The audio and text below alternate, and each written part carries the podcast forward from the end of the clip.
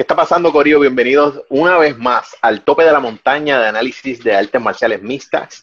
Estamos hablando de los pioneros del análisis de MMA en español, la cima. Esto es como, ¿tú has visto los Avengers?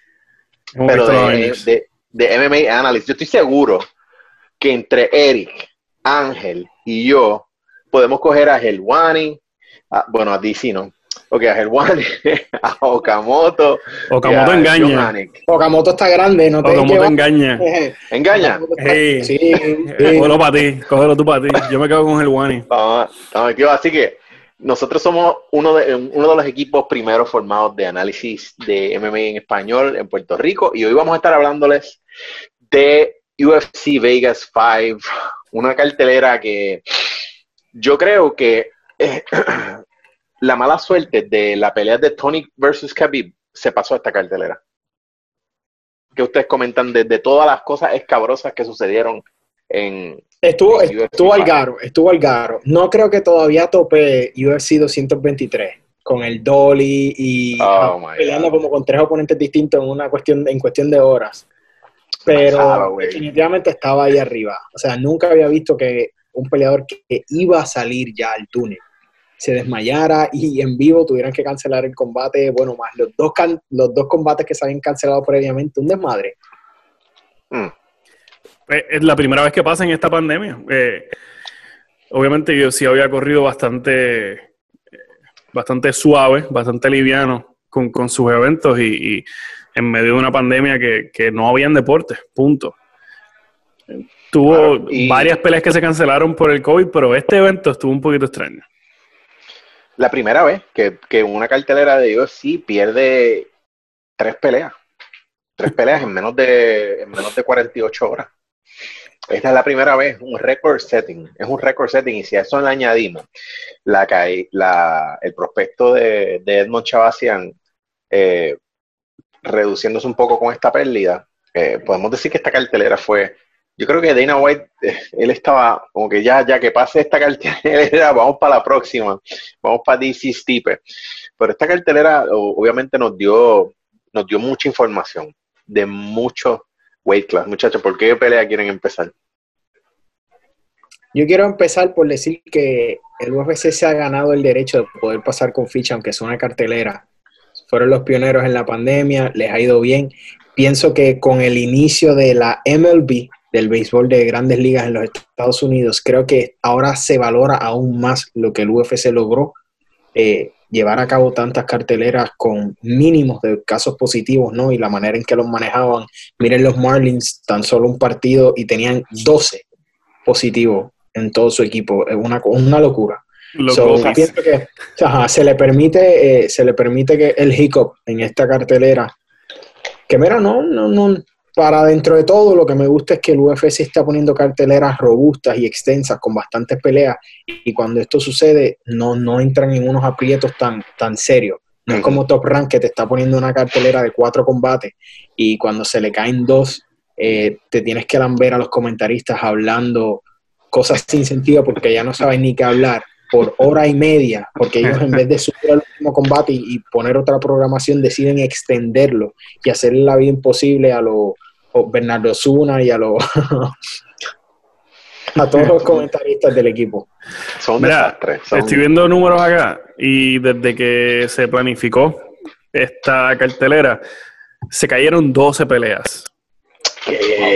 12, peleas, esta que te lo digo. Esta cartelera fue UFC Vega 5, fue la cartelera maldita. Una llena, fue una llena. Estaba maldita esta cartelera. Y el pobre Edmond vamos a empezar con la, vamos a empezar con la pelea de la, la estelar. Dale. Porque aquí hay bastantes peleas. Edmond Chavasian, uno de los, de los, de los nuevos pupilos que eh, de, de, Edmond Tarverian, el, el entrenador de, Ronda. el famoso entrenador de Ronda, Rousey que ha hecho famoso la frase Head movement. wow. Head movement. Head movement. Y ahí dándole piñazo a Ronda y el head movement. Head movement. Caballo, si tú, si tú eres el entrenador de Ronda Rousey, perdona que te interrumpa, si tú eres el entrenador de Ronda Rousey, en la pelea, eh, preparándote para pelear con Amanda Nunes, y tú piensas que es inteligente mantenerte en los pies, caballo, tú busca otra profesión. Fallaste, fallaste. Estás fuera de control. este, este muchacho ah, eh, tenía, este, ha tenido un, ha tenido un, auge bastante grande. Eh, ha tenido un auge bastante grande ahora en la UFC. Estaba, si no me equivoco, tenía cuatro victorias en, empezando. Tenía una pequeña ristra de, peleas ganas de la UFC. Había pasado por la serie de contenders de Dana, bien súper impresionante. Pero yo creo que en esta pelea, ellos, ellos, y cuando Dana está haciendo su Now You Know, su preview de las peleas y se va live por Instagram, él decidió, porque nadie sabía esto, que Ronda Rousey era la manejadora de Chavasian. Así que sale Ronda Rousey y dice que no, que ella maneja la carrera de Chavasian y empieza a ser parte de, de, la fanfarria de las peleas, empieza a ser parte de, de toda esta... Del auge. del auge, del colorido, del build-up de la pelea. Así que entonces sale Ronda Rousey como esta figura que está detrás de Edmond de, y no sé, le, yo desde que empecé a ver eso sentí como que, un, no un malestar, pero sentí como que, wow, como que, ¿por qué están haciendo esto? Porque le están quitando un poco de brillo a él. No sé si quieren usar la estrella de ronda para vender más, para no vender porque no era un pay-per-view, pero como para traer más, más personas y, hacer que brillara un poquito más fuerte Edmond, porque él, obviamente no es la persona más vocal a la hora de, establecer la, el, el, pre-fight talk ante todo lo que se habla y cómo se vende la pelea al fanático. Eh, y yo creo que esto le costó, porque eh, no se veía, o sea, yo no lo vi eh, bien en la pelea, no, no, no, era, no era el típico Edmond que nosotros vemos que, o sea, que... Edmund o Edmund, porque Edmund es el trainer y Edmund es el, peleador. Pues el, el, el, Chavasian, Chavi. Chavi no estaba, Chavi no estaba, no estaba jumping, no estaba, no se veía engaging, eh, no estaba leyendo, y eso también, no quiero quitarle crédito a, a Bronson, a Derek Bronson, pero no estaba leyendo, ¿sabes? Edmund, eh, Bronson estaba bajando la cabeza y la lectura para el uppercut o para cambiar el, el ajustar el, el, hook, nunca lo hizo y, no me pareció eh, que, está, que mentalmente estaba enfocado en la pelea y creo que fue toda esta fanfarria que hubo antes de la pelea. ¿Cuál es la opinión de ustedes? Mira, desde que yo vi lo de Ronda no me sorprendió. Quienes siguieron a Ronda intensamente cuando estaba en el tope de su game sabían que él fue él era regularmente, eh, eh, Edmund Shabasian era su training partner en los Open Workouts, tenía alrededor de 16 a 15 años en aquel momento, y en los videos de los build-ups de ronda era una persona bien habitual en el, back, en el background, siempre estaba jovencito haciéndolo de eso. Cuando salió a la luz pública que ella lo manejaba, no me sorprendió, ¿no? Si estás en un campamento, tener una estrella como Ronda Rousey, que fue la primera gran estrella de este deporte, la más grande en, los últimos años, pues no, es un no-brainer. No me estuvo no me, no me pareció mal gusto porque sabemos el potencial de Ronda para promover combates y pues querían jumpear al muchacho. Ahora, desde que anunciaron el combate, yo sabía que era una mala idea. ¿Por qué? Por el oponente. Derek Bronson ha enfrentado a lo mejor que los pesos medianos tienen para ofrecer. Lo mejor, independientemente de los resultados. Entonces, tiene 22 años, Edmund Sabasian, este, sí, Sabasian. Entonces, ha lucido bien, pero el muchacho nunca había llegado a la distancia, no nunca había salido desde el primer asalto y lo estás poniendo con un veterano del calibre de Derek Bronson. Era una receta para desastre. Me parecía que los odds inclusive le faltaban bastante el respeto a Derek Bronson eh, cuando vi que Shabasian era un favorito de menos 350. Wow. Me pareció un poco descabellado eso y cuando terminó el primer asalto creo que se vio bastante la preocupación en la cara de Shabazian, porque se, ya al final del primer asalto se comenzó a ver cansado, los reflejos ya habían desaparecido por completo. Yo no estoy poniendo en duda su calidad, tiene 22 años, tiene mucho por aprender y tiene todo el talento del mundo. Pero como tuiteé, too much too soon. Yo estoy de acuerdo con esa frase completamente. De acuerdo. ¿Cómo lo viste tú? Eh, vi, vi exactamente lo mismo que vio Eric, Too Much Too Soon. Derek Bronson lo ha visto todo. Derek Bronson en su décima pelea peleó con Ronaldo Jacare Sousa en Strike Force. Su pelea número 10. Su pelea número 10 fue contra un fue contra un asesino. Obviamente perdió por, por, por knockout, pero anyway. Eh, desde esa pelea en adelante, Derek Bronson solamente peleó con lo mejor de lo mejor de las 85. perdió contra Desanya, perdió contra Jacare dos veces, perdió contra Robert Whittaker, perdió contra Anderson Spider Silva, el mejor de todos los tiempos.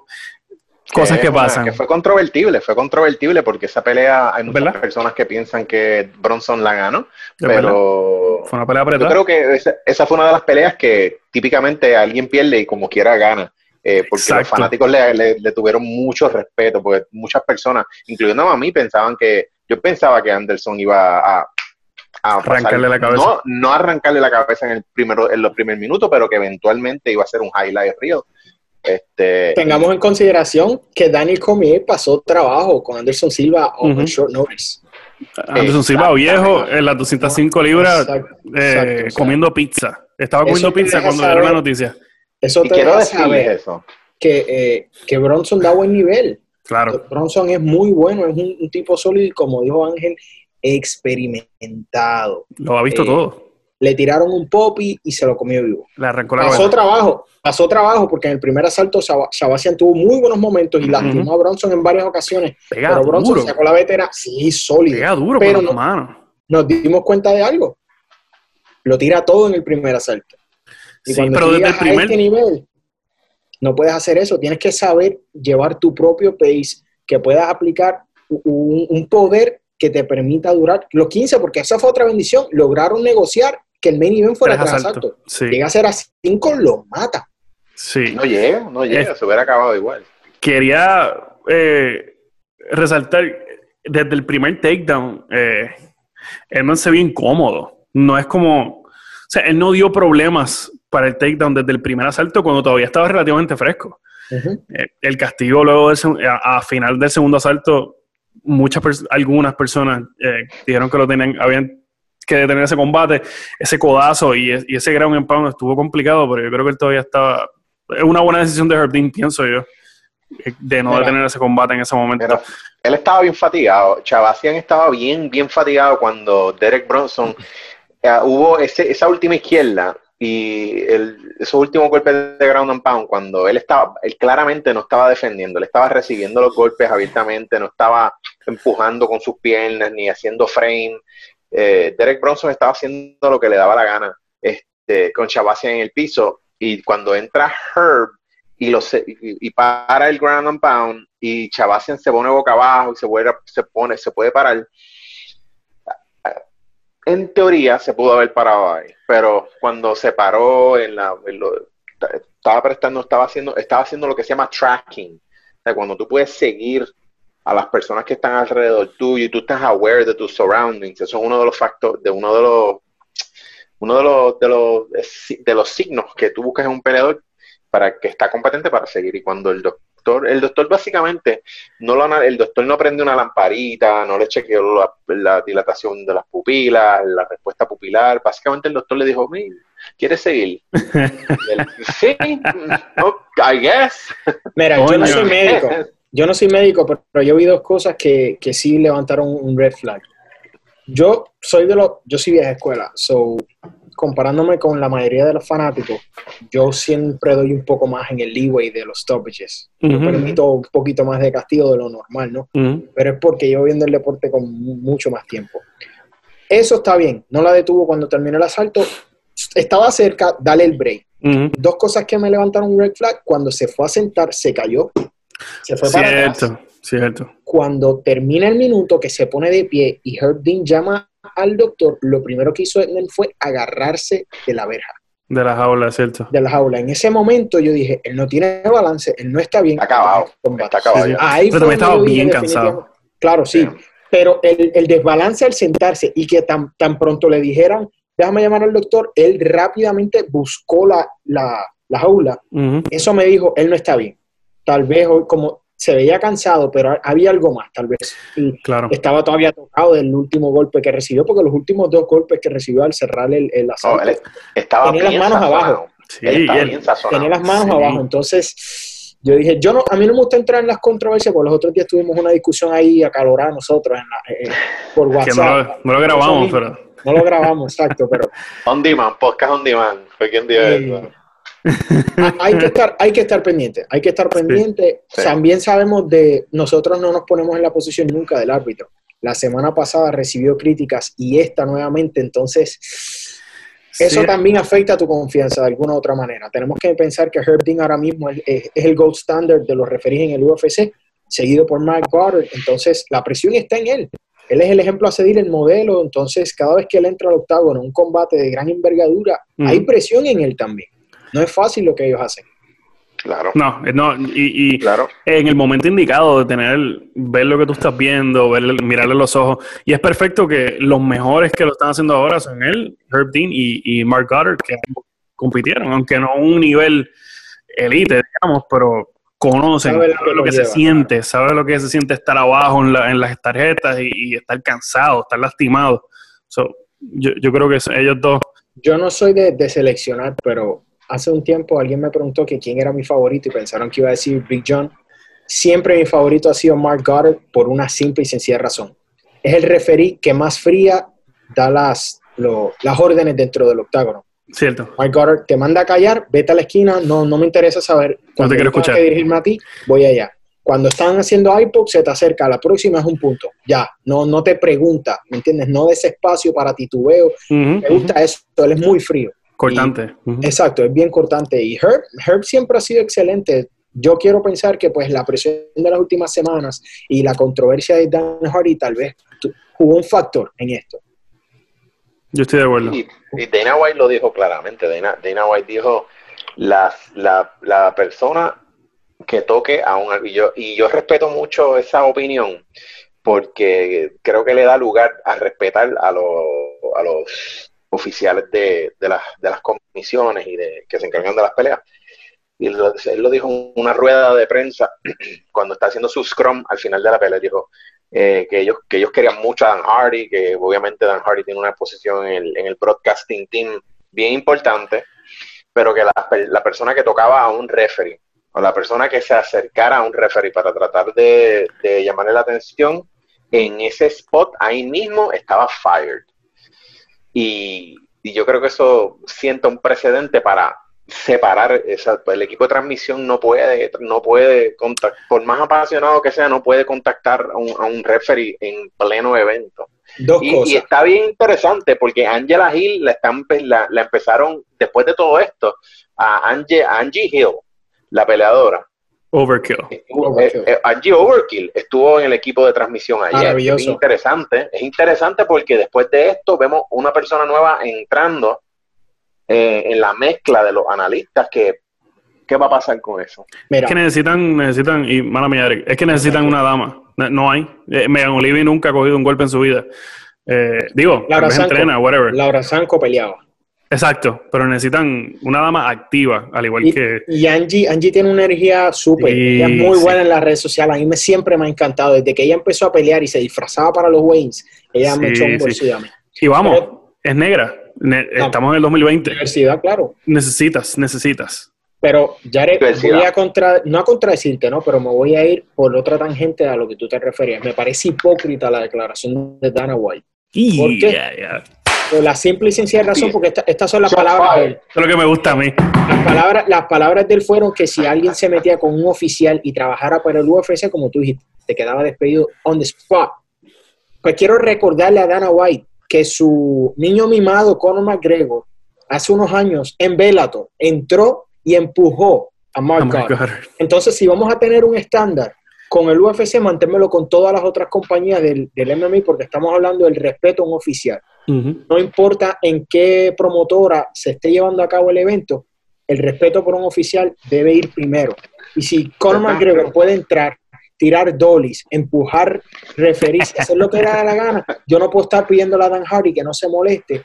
Que Dan Hardy, esta es otra cosa de la narrativa que han llevado mal. Dan Hardy nunca se movió de su escritorio. Cuando él salió, Dan Hardy le, habló y Herb Dean se acercó. También los dos expresaron que también se, se salió un poco de contexto en los medios como que fue una discusión media calorada. Ellos, cada cual hizo su expresión, pero tampoco fue algo tan exagerado como lo hicieron ver. Pero en el momento, en el momento, Dan le dijo, do your job, eh, eh, con bastante... le, habló fuerte. fuerte ajá. Pero me, parece, me pareció un poco absurdo lo que dijo Dana White cuando él mismo no ha, no ha podido llevar esa palabra. Él lo que dijo, él lo que debería decir es lo siguiente, si tú no me generas mucho dinero y no eres muy conocido, te voy a despedir, pero si eres súper millonario y poderoso con, con poder de mover los medios, eh, hay un leeway diferente para ti. Y eso no me gusta. Eh, pues, es que es la realidad. Eso es lo que va a pasar siempre. En, en, en NFL también hay una historia.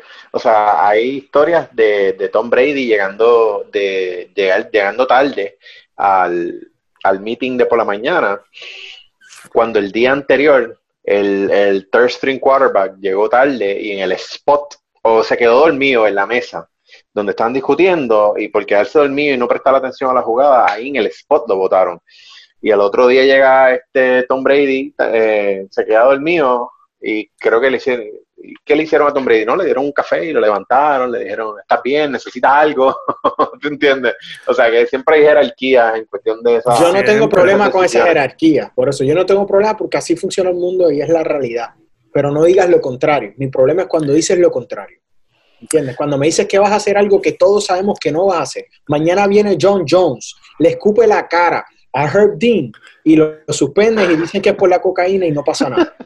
Sí, yo obviamente, a mí me estoy, entiendo el punto de Eric, entiendo que, que obviamente Dana White lo que está haciendo es cubriendo, eh, saving face, ¿no? Cubriendo, sacando o cubriéndose la cara por, por lo que pasó.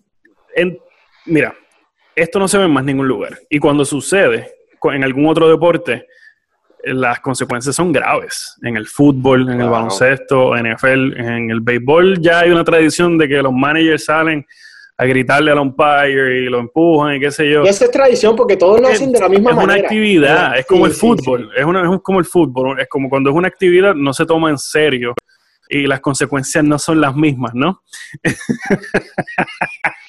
Eh, pero, pero, en realidad, y en serio, entiendo que nosotros que estamos aquí y los que somos unos enfermos de los deportes de combate y del MMA, queremos que el MMA sea tomado en serio. Queremos que el MMA sea un deporte mainstream, popular y que esté en la misma conversación del fútbol, del béisbol, del baloncesto, que, no sea tan tabú porque todavía lo es. El porcentaje de personas que ve fútbol o béisbol o baloncesto es mucho mayor que las personas que se sientan un sábado, un domingo, un viernes por la noche a ver gente tratando de arrancarse las cabezas.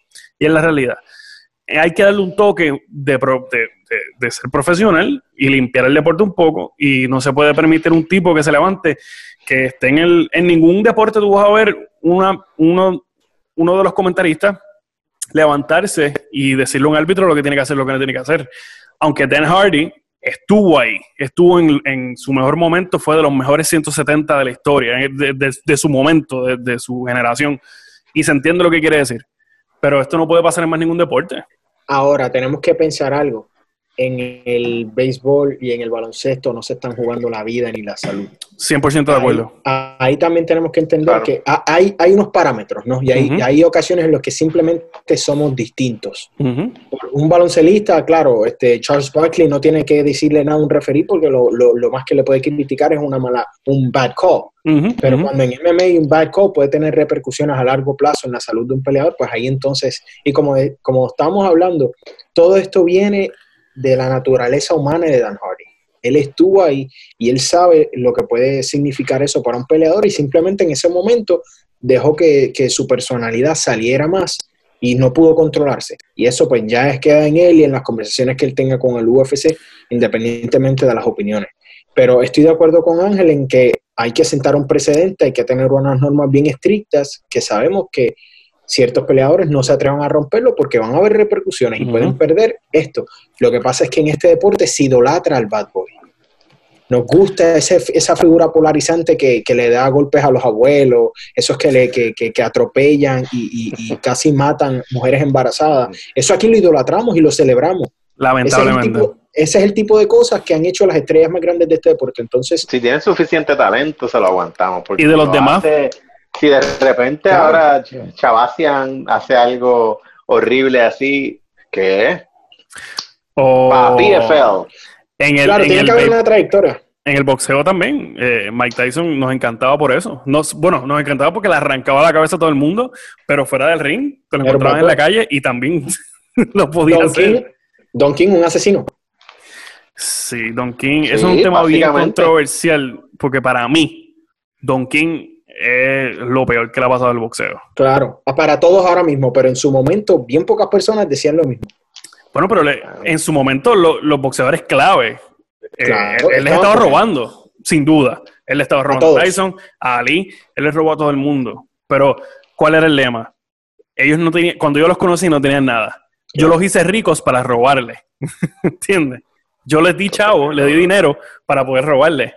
Mira. Y mí no tenían dinero. No quiero cambiar mucho el tema, pero llevamos dos semanas casi sin grabar y quiero tocar los temas más importantes que nos hemos perdido quiero hablar de Darren Till y Robert Whitaker, porque luego de ese combate se acaba, se acaba de anunciar que ya Robert Whitaker en octubre está de nuevo en el octágono enfrentando a Jared Cannonier. Complicado, Jared. Darren, este, Whitaker dijo, vengo a arrancarle la cabeza a todo el mundo. Está como vaquero en el viejo. Está, se llama, está on the comeback trail. me encanta. Me encanta porque esa es la manera de hacer un statement. De la vaqueta. Que no puedan negarle, que no puedan negarle otra oportunidad al tipo.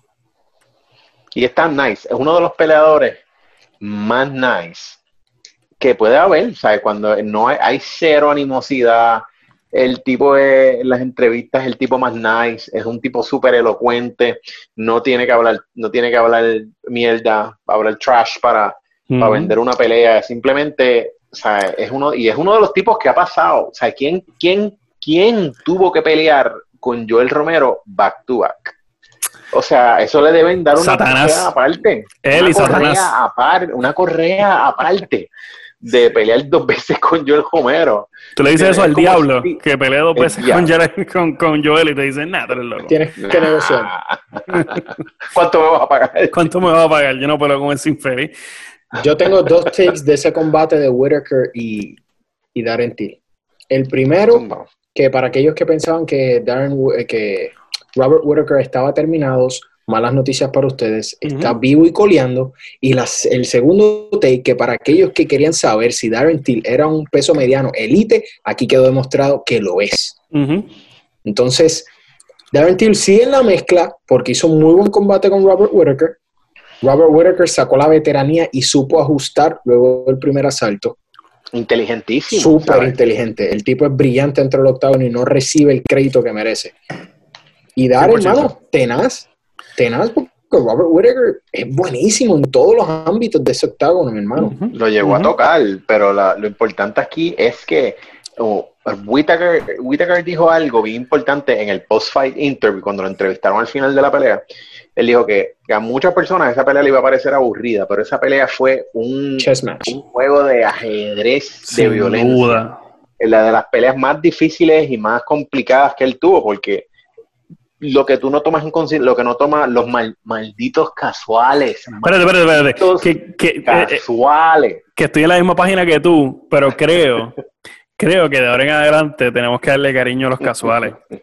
Eh, sí, hay que darle cariño, pero lo, estoy tirando, le estoy tirando fuego a los malditos, los casuales, malditos casuales. Porque no se dan cuenta del footwork del movimiento lateral que tuvo Whitaker, como Whitaker eh, nulificó, lo mantuvo todo el tiempo en el pie de atrás a Darren Till por, la mayoría del tiempo que pudo. Obviamente Darren Till tuvo eh, buena eficacia, pero le dio, le hizo coger el respeto. Lo hizo coger el respeto después que Till lo había, en el primer round lo, le hizo un knockdown. Y eso no lo hace todo el mundo, eso no lo pudo hacer Gastelum con, con Darren Till. O sea, eh, una de las personas que hizo eso también, que es otro, otra persona great, que obviamente más Vidal fue una de las personas que Tío, Tío lo puso, lo, sentó en el primer round con un izquierdazo, porque es la, la, kriptonita de más Vidal, y quiso más Vidal, le, le robó el respeto a Till de nuevo. Y Whitaker tomó una página de eso y utilizó, eh, eh, o sea, estaba utilizando unos low kicks y estaba utilizando unos del calf kick. Bueno, ¿por qué, ¿por qué nadie habla del karate stance que usó Robert Whittaker? ¿Verdad? Él estaba bien. Parecía Steven Thompson en un momento dado. Sí, estaba muy brincoteo bien abierto, con movimientos laterales in and out, le dañó la noche a Darren Till. Darren Till es uno de los peleadores más explosivos en el UFC, period. La explosividad de Darren Till es otra cosa. Él está aquí de repente, pam, pam, pam, te cayó arriba con tres golpes. Y con ese stance, él mermó cualquier posibilidad de, de, que Darren Till utilizara la explosividad a su favor. Él usó el, él usó el blueprint porque ni siquiera Steven Thompson pudo hacerle eso a Darren Till. Darren Till le ganó a Steven Thompson. cerrado. Este, cerrado, pero, cerrado, evidente. Le, ganó. Eh, pero eh, Whitaker utilizó la misma, la misma fórmula de, de romper el ritmo a Darren Till que utilizó este Street Jesus, Jesús de las calles. Eh, y el Jesús de las calles. Así que fue una pelea excelente, excelente. Muchas personas, yo, este, unos cuantos amistades mías médicos, pues me enviaron un texto, eh, son malditos casuales. Sí, que sí. textos que qué miel de pelea, que, porque yo, uno tiene los, chats de WhatsApp y uno dice, no, pero ponle, pégate la atención a, a, ese, main, a ese main event. Y después ellos no ven lo mismo que uno ve y es como que... Sí, esa es la camisa, esa es la camisa, malditos casuales. ya viene por ahí. Ya mismo, ya mismo a la venta para los fanáticos de la cima. ya mismo, estamos trabajando en algo. El deporte que nosotros seguimos un deporte complicado de entender. Es un deporte que lamentablemente para, para introducir a las personas, si no escogemos el, el combate indicado, podemos dañarlo para siempre. ¿Por qué? Porque la gente entra al MMA buscando violencia, porque eso es lo que se dice en la calle, ¿no? Es un deporte bárbaro, es un deporte violento que no debería existir. Entonces las personas cuando deciden verlo es porque quieren ver sangre y alguien caer como cayó Ben Askren en cinco segundos. Cinco segundos. Eso es lo que la gente quiere ver. Entonces le pones un combate de alto nivel como lo es Darren Till y, y Robert Whitaker y las personas como que entran en, espérate, esto como que... Eh. Este es aburrido. Ajá, pero se van a ver dos asaltos a Floyd Mayweather correr no, y a mí que me encanta Eris Landilara, uno de los mejores boxeadores cubanos, que en verdad, si usted no es fanático de, los boxeadores técnicos y escurridizos, pues no le va a gustar Eris Landilara. Quiero tocar este tema, obviamente, por eso, eh, eh, corriendo con ese punto que dice Eric, la manera indicada, eh, esto es una clase, sit under the learning tree, vengan al árbol del conocimiento. Usted, si usted quiere introducir a uno de sus amigos o amigas, al deporte de las artes marciales mixtas y no se quiere eh, y no se quiere equivocar, usted busque cualquier pelea de Anderson Silva y usted sienta a su amigo o amiga para que vea una de las peleas de Anderson Silva y, ya. Y, yo pensé. introduce. A su amistad. Yo pensé que te ibas a ser sensato. Ibas a decir lo siguiente: le pones Forrest Griffin, Stefan Bonner 1. Ese es el combate que tiene que ver cualquier persona que quiere ver un, el MMA por primera vez. Y viene este sarnoso a decir que le pongas un combate de eh, Anderson Silva. Bueno, pero es que cuando usted quiere ver... No, contra, contra uno que fue bien malo, este, el de Demian Maya. Ese, ah, el, otro que fue peor, que a mí esto se me olvidó contra quién fue. Anyways, que fue en Abu Dhabi. Stefan Bonner, Forrest Griffin, no le dan caso. Johanna, Johanna con Whaley. Johanna con Whaley, correcto. Qué no, combate femenino en la historia. Femenino en la historia. Sí. Sí, sí, sí. no, pero en serio, en serio, esa, esas son las peleas. Obviamente, la pelea de Forrest y, y, y, Stephen Bonner eh, parece arcaico ahora mismo con, con, el estilo que tienen las personas y lo, lo evolucionado, pero fue la pelea que puso el deporte en el mapa, sin duda. Y cualquiera de las peleas de Tito y Chuck Liddell Dustin Poirier con Dan Hooker. ahí te digo yo, cualquier combate de Dustin Poirier. Cualquier combate. Dustin Poirier con Hooker. Oh Una pregunta seria, ¿Ustedes se sienten importantes cuando, cuando caen en cuenta que vieron combates que marcaron historia en vivo? Por ejemplo, yo recuerdo lo que yo estaba haciendo cuando vi Bonner, Forrest Griffin. Yo recuerdo cuando eh, Matt Cera noqueó a, a GSP. Todo eso yo compré, ese, yo compré ese pay-per-view. Yo compré ese pay-per-view y yo vi ese pay-per-view con la nena mía, la nena mía adolescente, tenía 14, años. Y yo la tenía bebita de meses. y la tiraste viendo, esa, viendo esa pelea. Yo, y yo me acuerdo que yo compré ese pay-per-view y yo, ya, para ese tiempo los pay-per-views eran eh, 39.99, no, 49.99. No, mentira, eran 39. 39, 39, pesos y se compraban en, direct, en DirecTV, que tú tienes que llamar a DirecTV y tú tienes que decirle el canal donde estaba la pelea, a qué hora y iba comprar a ser, y, y, darle el número de la tarjeta de crédito por la tarjeta. Exacto. uno de los combates que a mí me marcó, que es un poco más reciente, fue la derrota de Penn contra Frank Edgar, la primera. Porque nadie la vio, ni los expertos, ni los peleadores que nosotros consideramos que son los mejores. Nadie veía venir eso que, que BJ Penn perdiera. Eso no iba a pasar de aquí, de ese momento, cinco años en adelante o algo así. Se supone que no pasara. Con Frankie Edgar, un boxeador que es luchador a veces. Pero eh, no se supone que pasara. Ahí podemos ver que Frankie Edgar estaba adelantado en el tiempo, porque su técnica fue capaz de permitirle reinar en una división que simplemente no es la de él. No es la de él. Eh, él solamente en ese momento de la historia podía hacer lo que hizo, y es por su técnica como boxeador. Eh, en aquel momento estaba muy adelantado a lo que era el boxeo dentro del MMA. Ya en los últimos años se cerró esa brecha y, y lo que lo hacía especial, pues ya no está ahí porque ya hay muchos más peleadores que cuentan con esa técnica, pero en aquel momento él era algo de otro mundo. Bien pocas, bien pocas personas. Y BJ también tenía buen boxeo, BJ tenía buenas manos. Y en esa pelea él decidió romper con sus entrenadores, con los hermanos Marinovich, que lo, que lo entrenaban a él, que lo entrenaron para la pelea de él, que se vio tan fila, la de Sean Shirk, la pelea con Kenny Florian, él tuvo con la pelea con Diego Sánchez. La condición física de BJ Penn era godly. Era una cosa impresionante. Y en esa pelea de Frankie Edgar, hindsight, si él se hubiera dado cuenta, no hubiera, porque siempre el problema con BJ toda su vida, además de que es medio loquito, pues que no tenía una ética de trabajo y los Marinovich lo ponían a trabajar fuerte para los campamentos y él llegaba en un pi, bueno, si tú quieres ver esas tres peleas, la de Diego, la de Kenny Florian y la de Sean Shirk, eh, la condición física y el sharpness de, de Dios Sánchez es por los hermanos Marinovich, los entrenadores físicos. Y esto fue antes, antes, de, antes de que existiera los, los famosos training camp este, bien estructurados. Super campamento. Y el BJ fue el primero que trajo a unos entrenadores físicos serios, serios, unos entrenadores olímpicos. O sea, los hermanos Marinovich entrenaban gente de, de hacían strength and conditioning para luchadores olímpicos, para personas de, de gimnasia, o sea que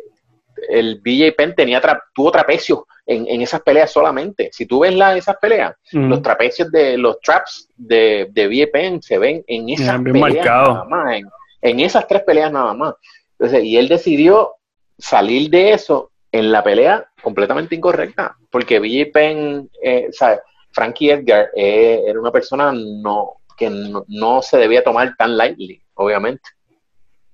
Sí, Frankie, Frankie, como dice Eric, sin duda, estaba adelantado al, juego. Una leyenda, un futuro Hall of Famer. Sí, yo creo que BJ, BJ fue una de las primeras que en mi, en mi vida de fanático fue la primera figura fuera de Anderson, que desde el principio Anderson, hasta el sol de hoy, pero fuera de Anderson, BJ Penn fue el tipo que yo vi y yo dije, pero eh, ¿cómo tú haces una persona así? ¿Cómo tú haces un peleador de esta manera? Un jiu-jitsu eh, world class. Eh, tuvo su cinta negra en tiempo récord, no me acuerdo del tiempo ahora mismo, pero un tiempo ridículo. Un año, dos años. Subió, ajá, una cosa ridícula. Subió, pelea con GSP, pierde, porque ¿qué se supone que pase? Dos veces con GSP. Y de la manera en que él desmonta a Joe Stevenson, Joe Daddy Stevenson, que en ese momento tenía un, sí, 11 y 4 y de la, de la manera que desmontó a Sean Shirk en esteroides, que él, sin duda, eh, Sean Shirk en ese momento estaba. En todos los suplementos mexicanos. En todos los suplementos mexicanos. Nada, BJ Penn sin duda es un marcó un capítulo de, de, la historia del MMA y, y, fue, es, es, como, tú sabes que hay, hay, gente que dice que yo soy el comediante favorito de tu comediante favorito. BJ Penn era el peleador favorito de tu peleador favorito. De tu peleador favorito sin duda. Exactamente. Mira, exactamente. Quedan aproximadamente 20 minutos. Quiero escuchar qué tienen que decir ustedes de Robert Whitaker y Jared Cannonier y quiero cerrar hablando un poquito de lo que va a ser DC Stipe. Uh, Jared Cannonier es un tipo, es un tipo bien bien exótico en cuestión de creencia. Yo lo, yo lo vi a él. Lo viste El, tipo, yo, si ustedes quiero que vayan al podcast de Jared Cannonier con Joe Rogan, que creo que Joe Rogan lo lleva. el tipo, el tipo cree en cristales. O sea, el tipo carga un, un, collar con un cristal y él, y, él, y él dice que esos cristales le dan un reiki, ¿verdad? Una energía. Y yo estoy por yo estoy por comprarme un cristal de eso, ¿sabes? un vidrio. Está por romper un vidrio, un vidrio. De... una, una, botella de Henneken. Una botella de Si me ven con algo, ¿entiendes? La, la, la, el podcast que viene con un cristal así de gordo. Sí. ¿Entiendes? Y, o sea, es una, una, persona que tiene estas creencias bien exóticas y la ética de trabajo de él y como pelea, es una persona bien inteligente. Las personas que usualmente tienen estas creencias esotéricas así, son personas que siempre están, que tienen muchas preguntas y que siempre están tratando de innovar y tratando de, de, de porque toman mucha fuerza de voluntad tú aceptar una creencia que es completamente distinta a la norma, a la moda. A veces la gente que son un poquito más exóticos, que son así, pues uno dice, ah, es un loquito, pero en muchas ocasiones, esa persona que uno dice, ah, es un loquito, su motivación viene de un lugar completamente tan distinto que la motivación tuya, la motivación de Eric, que la motivación mía. O sea, que es una persona que vale la pena prestarle atención. Y yo creo que es un macho bien, bien interesante para Whitaker y yo creo que un poquito más difícil que Darren Till porque Jared Cannonier penetra la defensa mejor, o sea, penetra la zona de, entra al pocket mejor y más efectivamente. Él estaría haciendo su cuarta pelea en las 85 porque toda su carrera fue en las 205. Eh, wow. Eh, uno de sus primeras peleas en la UFC fue contra Glover. Luego de, como tu tercera o cuarta pelea fue contra Glover Teixeira, quien todavía está dando cantazo en las 205 libras. Perdió con Dominic Reyes. todavía. Sí, tumbando, tumbando, tumbando, literalmente tumbando. literalmente. Eh, peleó contra Ian Blachowicz y Dominic Reyes back to back en el 2017-2018.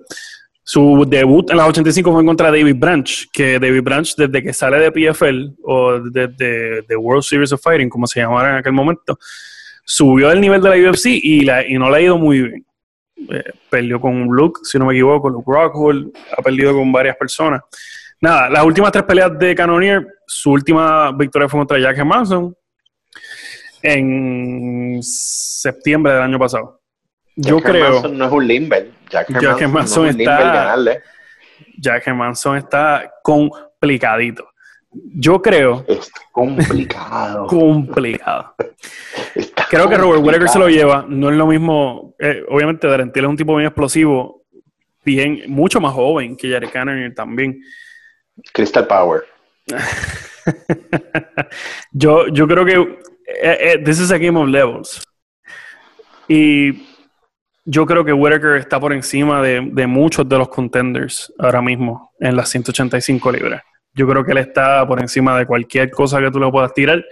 Eventualmente descifra ayer el canon y a lo mejor lo pasea hasta y se gana una decisión. No sé si va a ser a cinco asaltos o si no es el mini event, pero si es el mini event, yo veo. ¿Es en, ¿Es en octubre o en septiembre? Es en octubre. En octubre, o sea que le da tiempo para descansar el cuerpo. Sí. Eso, es un factor bien importante. Eh, un factor que no ve Hamza eh, eh, Chimaef, ¿verdad? no, no cree en el tiempo. Give me an hour, buddy. Smash, I smash, I smash, I smash, I smash, ¿Estás viendo? Para la gente que no, está viendo, la gente que está escuchando, pues, la gente que ha visto las fotos de Chimaev, pues, eh, Jared hizo una mueca que se parece a, a Mira, bien interesante el combate, porque perdón, Chimaev, perdón. Eh, es de los pocos peleadores que hacen su carrera al revés. Yo soy de los, yo soy bien vocal en que me gusta que los peleadores peleen en, el peso que debe ser. Y regularmente eso no es lo que sucede. Regularmente cortan excesivamente para tener algún tipo de advantage. Pero en pocas ocasiones se da el caso de peleadores que no les gusta cortar peso y por un tiempo prolongado pelean en, en divisiones por encima porque no quieren ser, no quieren hacer dieta, por las razones que sean. Jared Cannonier ha peleado como heavyweight, como light heavyweight, y sus últimos cuatro combates los ha hecho en el peso mediano. Donde mejor ha lucido es en el peso mediano y donde más bruto se ha visto su poder es aquí. Y esa, ese es el asterisco que, que pone mucho interés de mí en esta pelea. Sabemos que técnicamente pienso que Robert Whitaker es muy superior, pero el poder que Jared Cannonier tiene en las 185 libras es bruto. Es totalmente bruto y lo que le hace a sus oponentes ahí no, no es apto para televisión. ejecuta bien su plan, ejecuta su plan. Y es bastante explosivo, es un tipo sólido en ese peso. Entonces, sabemos que técnicamente Robert Whitaker puede llevárselo, pero también sabemos que en el primer asalto Robert Whitaker es bien propenso a, que lo cachen. Recibe muchos golpes en lo exacto, en lo que él descifra el estilo de pelea de su oponente, es vulnerable en el primer asalto. Entonces, ser vulnerable ante un Jared Cannonier que lo que quiere es pelear por el título, y sabemos que ya esa brecha está cerradita porque si él le gana a, Robert Whitaker o se posiciona a enfrentar al peleador al que le gane entre Costa y, y Adesanya, o lo enfrenten a Hermanson nuevamente, a quien ya venció, para determinar quién va a ser. Exacto, no, yo creo que no le toca con Hermanson. Eh, hay un, hay, esta, esta división se está caracterizando. Si ustedes ven la pelea de, de Adesanya con Joel Romero, si ustedes ven la pelea de Darren Till con Whitaker, si ustedes ven eh, la pelea de Hermanson con, con Kelvin Gastelum, o sea, hay muchos peleadores que son excelentes, pero hay muchos peleadores que son brillantes en, en técnica. Obviamente tenemos a Pablo Costa, a Costa, metido ahí en el medio, que él no es muy brillante que digamos, es lo que es una máquina, es un, es un camión sin freno. Un orangután, es un orangután con eh, guantes de míralo, míralo, ahora mismo están viendo una foto, ahora mismo, y, es un orangután. Es, verdad, es un orangután, pero es un problema. Es un problema serio, es complicadísimo el muchacho. Pero aparte de él, aparte de él, te digo, aparte de él, este, los peleadores son brillantes todos, son unos técnicos brillantes, o sea, que estas peleas, o sea, es un chess match y no, no son rock and sock Cuando vimos los únicos dos componentes que son así es el señor llamado Joel Romero y el señor llamado Costa, que cuando se enfrentaron, eso es como tener a, a dos gorilas este, peleando por un guineo, ¿entiendes?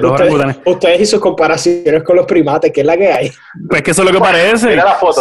ahora mismo hay una foto de dos gorilas peleando. Ahora mismo hay una foto de dos gorilas peleando. Ahora mismo plateado, lomo plateado. Sí, ahora, ahora hay, dos, hay un gif ahora mismo de dos, dos, gorilas arrancándose las cabezas. Pero eso era en realidad cuando ellos pelearon, eso fue lo que se vio hasta cierto punto pero se cancela, ¿no? Porque ambos son tan fuertes. Yo lo que a mí, lo que yo no entiendo, y no me quiero desviar mucho, lo que yo no entiendo es por qué y, qué es lo que pasa con Joel Romero, que es un tipo que, vamos, estuvo al nivel más alto de la lucha olímpica, por, o sea, por mucho tiempo. Eh, y no hemos visto, o sea, cuán difícil pudo haber sido para él implantar ese plan desde el principio contra Pablo Costa. Eh, sí, la, lo que pasa es que se, eh, Joel Romero mismo lo ha dicho. Él dice, eh, cansa, o sea, o sea, gastar energía a la edad de él en un takedown. drena, drena. Drena, es pesado. O sea, que yo me imagino que él prefiere utilizar la lucha olímpica de él defensivamente, como lo utiliza Justin Gage. Justin Gage, tú no lo ves eh, yendo para single, single leg takedowns, haciendo blast doubles, haciendo derribes de, doble pierna. Justin Gage utiliza la lucha de olímpica de él para mantenerse de pie. Y Joel Romero es igual. Joel Romero yo creo que ya una o dos peleas más y that's it for him. Y ahora tiene entrenando con él al loco de Mike Perry. Este, así sí, que, se vaya de Joel Romero, y Joel Romero ganó una demanda de muchos millones con, la, con una compañía de suplementos un tipo que ya está en una edad un poquito avanzada y yo lo puedo ver transicionando a, entrenador, a entrenador de, artes marciales mixtas. Eh, que se, eh, es, su edad pública son 43 años. Es posible que tenga 60. Es posible que tenga, es cubano, sí que es y como se ve, es posible que tenga 83 años. Cierto. hablando, hablando de No fui yo, Joel, fue, fue hablando de eh, es un cumplido. El próximo pay-per-view se va a oh, determinar quién es el baddest man on the planet. Dos semanas. Oh, DC, Stipe. Corto y preciso. ¿Quién Pregunto, pregunto. Esta, con esto determinamos quién es el, mejor pesado de los últimos 15 años. Mind you que para el que Stipe sí, para DC. El que gane esta pelea se va a retirar. No creo, yo creo que Stipe se queda. Los dos lo han dicho. Stipe, yo sé lo que va a pasar en esa pelea. Eh, Nos jodimos con el pitonizo. Nos jodimos ahora con vuelta de mercado. Le, le, puede hacer paz, mucha, paz. pero sobre todo. Mucho amor. mucho, paz. Mucho amor. ya hay que hacer, hay que, hay que poner mi cara en, en, en de Ah, no, no, te vas para el El wrestling, el esto va a ser un, esto va a ser un fest de single legs. DC va a irse a su pan con mantequilla.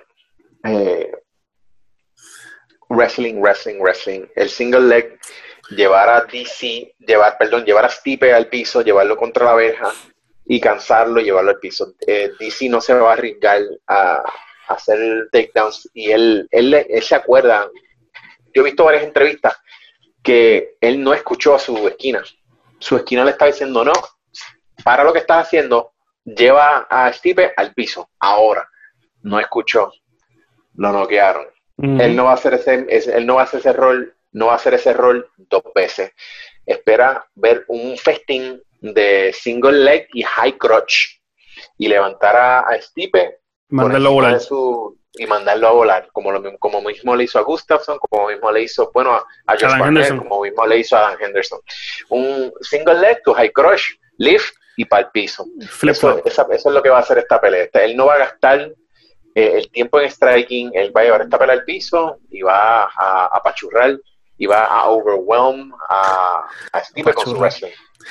¿Qué, ¿Cuánto nos impresionó el la primera pelea? Porque es ese plan que acaba de describir Jared es el que pensamos que DC debe llevar contra todo el mundo. Y era el que esperábamos ver contra Stipe en la primera pelea que hasta cierto punto por el grappling, y como lo explicó Dominic Cruz, eh, por el grappling y la mano que le estaba buscando, hizo a Stipe reaccionar y entró el gancho. Stipe es un tipo que lo ha tocado todo el mundo. Eh, eh Alistair Overeem lo sentó de nalguita eh, y DC le arrancó la cabeza en esa primera pelea, pero con el tipo más temido de los pesados, aguantó. Yo no, yo no entiendo muy bien qué, qué pasa con Stipe. Porque, porque el, el pegador más, más eh, temido que hemos visto en cualquier deporte en los últimos 30 años es Francis Ngannou. Motivación, pana. Y, en, ese, y en esa pelea, pero lo tocaron, pero en esa pelea eh, Francis lo tocó como ha tocado a los demás, una o dos veces. ¿Tú crees? Sí, una o dos veces. Que, que nunca conectó un, un golpe tan contundente como lo ha hecho con la mayoría de sus oponentes. No fue un overing, pero con golpes que él conectó contra Stipe, puso a dormir a otras personas. Claro. Es mi punto. Mira, Stipe y DC son de los peleadores con los mejores chin en el UFC. Posiblemente eh, DC tenga el mejor chin que yo he visto. Eh, si vamos a buscar el poder, DC tiene el poder para noquear a Stipe en cualquier momento. Desde el primer campanazo puede noquearlo. Ahora, Stipe no puede hacer lo mismo con DC. Stipe noquea a un DC cansado donde se dio cuenta que el, golpe al cuerpo lo estaba molestando y lo siguió, lo siguió, lo siguió hasta que lo acabó. Pero sabemos que con un golpe, con un golpe, no creo que pueda despachar a DC. el plan de Stipe es un poco más prolongado que el de DC. DC tiene muchas más variables en este combate. El ground and pound, el wrestling, el, boxeo. DC boxea muy bien. Sí. DC boxea muy bien. Entonces, Subestimado. Stipe tiene que claro, Stipe tiene que diseñar un plan en donde él no se exponga mucho y permita que el combate siga para que Daniel Cormier merme en energía. Otra cosa que me gustaría ver de Daniel, yo sé que él es fanático de comer y todo, pero yo sigo pensando que él sube muy pesado. Yo pienso que él para su frame puede subir en 240, 235 y ese debe ser el sweet spot para él tener un buen cardio, mejor condición y la fuerza va a estar ahí. Porque suben 263 libras al límite prácticamente, para después en el tercer, cuarto asalto se ve que está cargando peso porque sabemos que él es poderoso por naturaleza, pero cargar esa extra 20 en el tercer y cuarto asalto te empieza a pasar factura cuando estás luchando con un tipo como Stipe, que es bastante lean para ser heavyweight, es bastante ágil.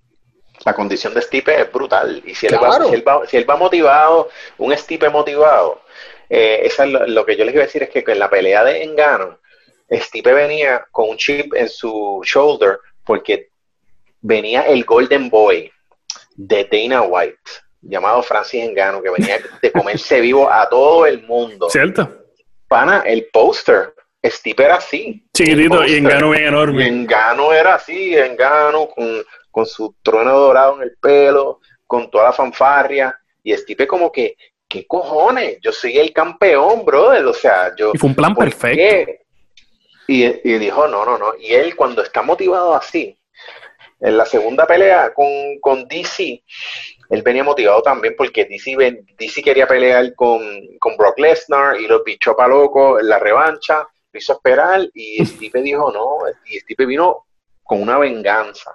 O sea, con un Stipe bien, bien motivado, es un Stipe que es peligroso. Claro. Pero también Stipe viene con muchas lesiones en los ojos por los eye pokes que ha recibido. O sea, Stipe viene de está envejeciendo, al igual todo el mundo está envejeciendo a la misma vez, obviamente DC también, pero Stipe, yo creo que este es uno de los últimos bailes que nosotros vamos a ver y es un, para mí, es el prototipo del campeón ah, de, peso pesado de UFC, una persona que es un luchador olímpico condecorado de, high, de, de college y es un tipo que tiene una ética de trabajo súper fuerte, buen striking, eh, buena defensa de, de jiu-jitsu, buena defensa de lucha.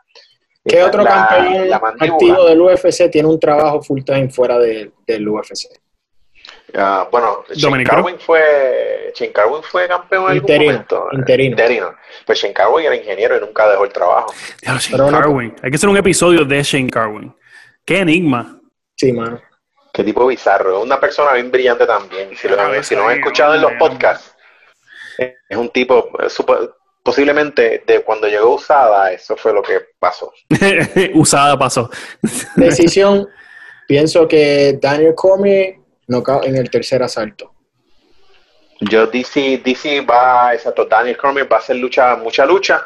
Si Stipe puede sobrevivir esos primeros dos rounds de, fuego de lucha olímpica, puede que Stipe, o sea que mi del primer y segundo round se la doy a, a DC si pasa del tercer round, DC se empieza a cansar.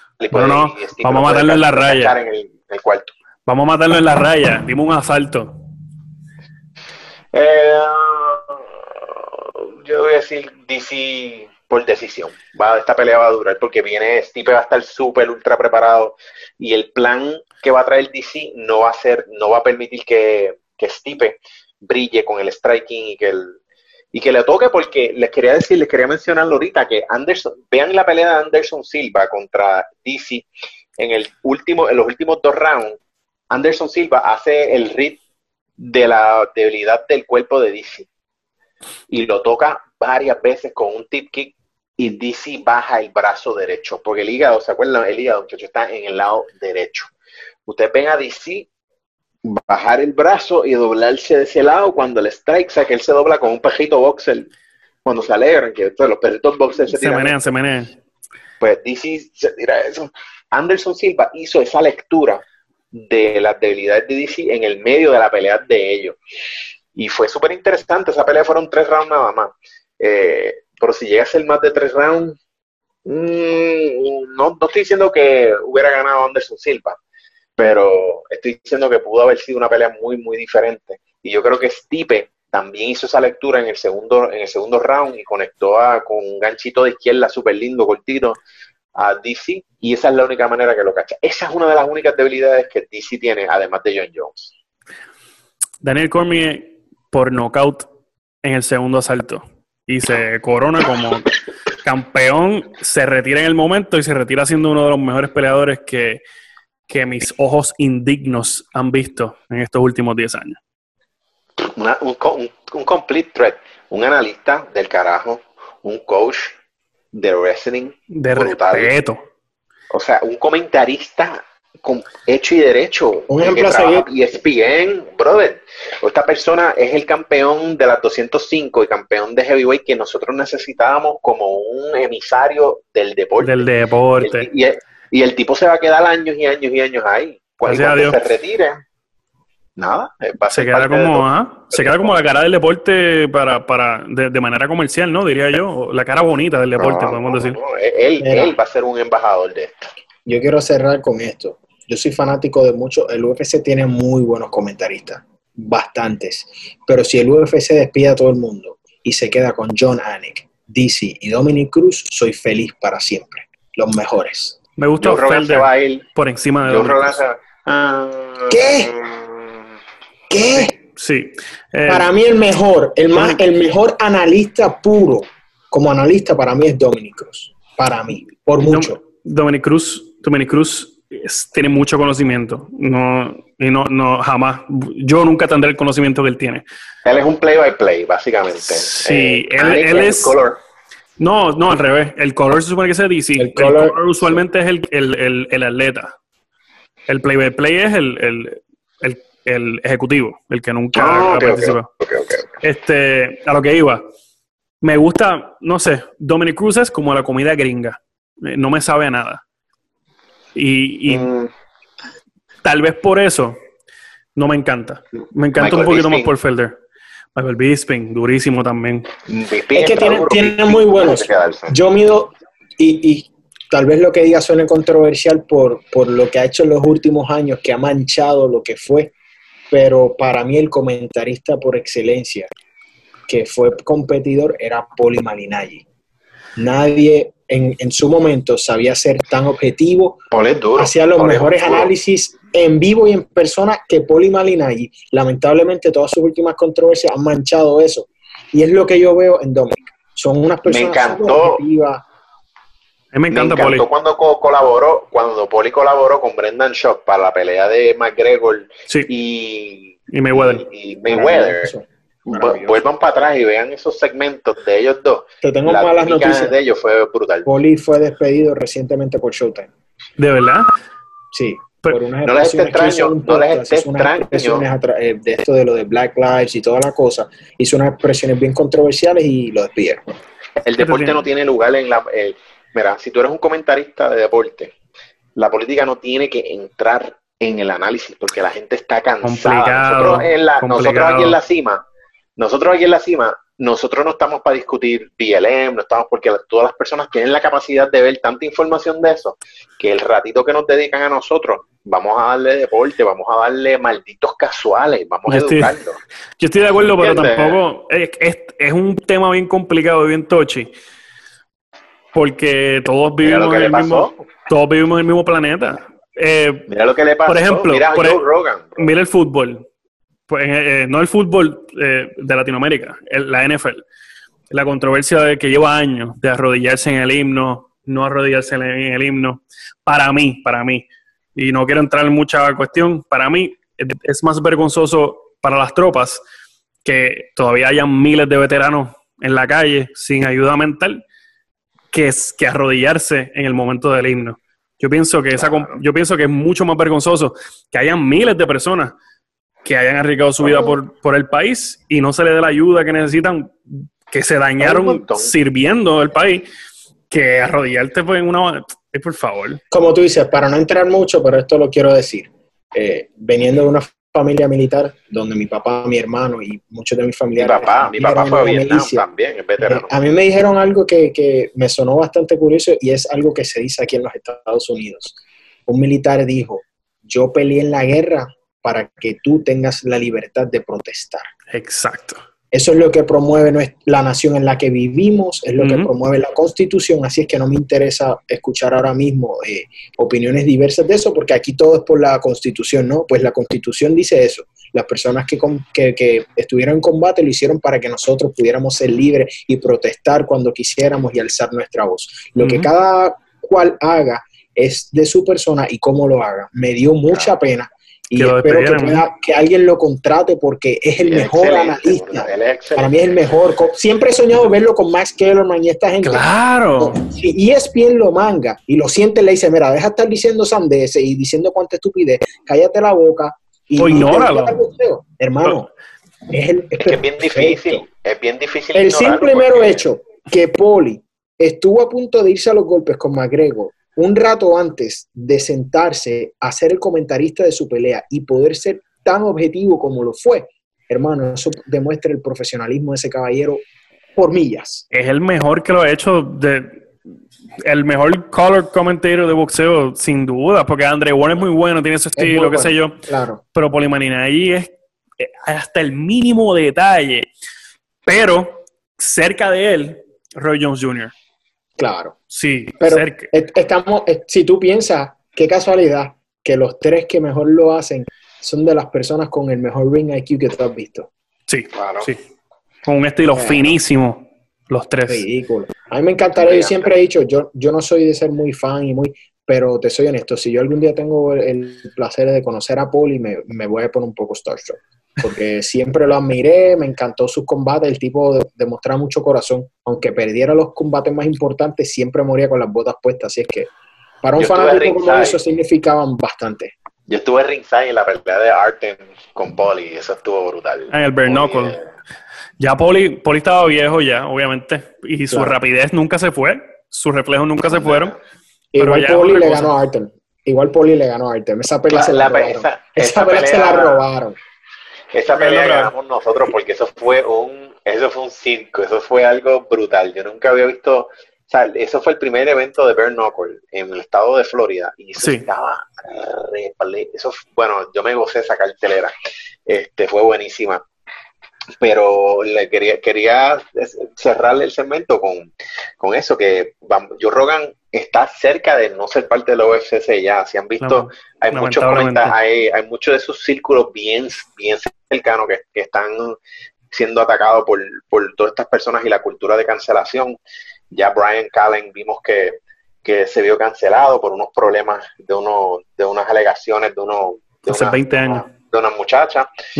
Eh, vimos que Chris Delia, que es otra persona cercana, y a mí me huele que a él pronto le vienen unas acusaciones también porque son, es un, ¿verdad? algo que está pasando. Así que qué bueno que tenemos cosas ex, o sea, personas extra opciones, que tenemos opciones. llenando esas cosas y yo y se le desea lo mejor a Joe Rogan porque obviamente él es el Godfather de los podcasts, el Godfather de, de, los comentaristas de, MMA. los comentaristas de MMA, así que nada, yo espero que, que, todas estas cosas que están pasando pues no, no, no nos afecten y que tengamos a Joe Rogan ahí por, por muchos años y si no, estamos nosotros la cima. Disfrútense de la cima, del podcast La Cima. Todos los fines, todos los fines, bueno, lunes, todos los lunes. Pero ahora todos los lunes. Tratamos de todos los lunes, tratamos de todos los lunes. Así que muchachos, otro, otro palo, otro día en la cima. Así que la semana que viene es la pelea de DC o estamos a dos semanas. A dos semanas. Bueno, pues vamos a ver si el, el, próximo lunes hacemos otro episodio también, que eh, no sé, hay cositas que se nos olvidaron o que no nos dio tiempo a hablar en este episodio, así que para la semana que viene. La, eh, la cuestelar de ese evento es eh, O'Malley contra Chito Vera. Eso lo tenemos que hablar en el próximo evento. Para el próximo, para el próximo. Uh, mira cómo se pone Eri, mira cómo se pone afilándose los pies conmigo. Muy contento. Hey, vamos a cerrar con eso. O'Malley abrió como favorito. Bueno, pero imagínate. Imagínate. Eso está serio. Chito, está, complicado. Hablamos el próximo. Hablamos el próximo. Redes sociales, Corillo. Octagon Doctor en Instagram y en YouTube. Octagon Doctor en Twitter. Doctor Jared, D-R-Y-A-R-E-T. MMA en español, papá. Escríbeme que quiero MMA en español. Quiero pelear. Hashtag está complicado. Hashtag está complicado. Como siempre, el pugilato en todas las redes, Facebook, Twitter, Instagram, el pugilato. tengan, cuidado con los, tengan cuidado con los hashtags, tengan cuidado.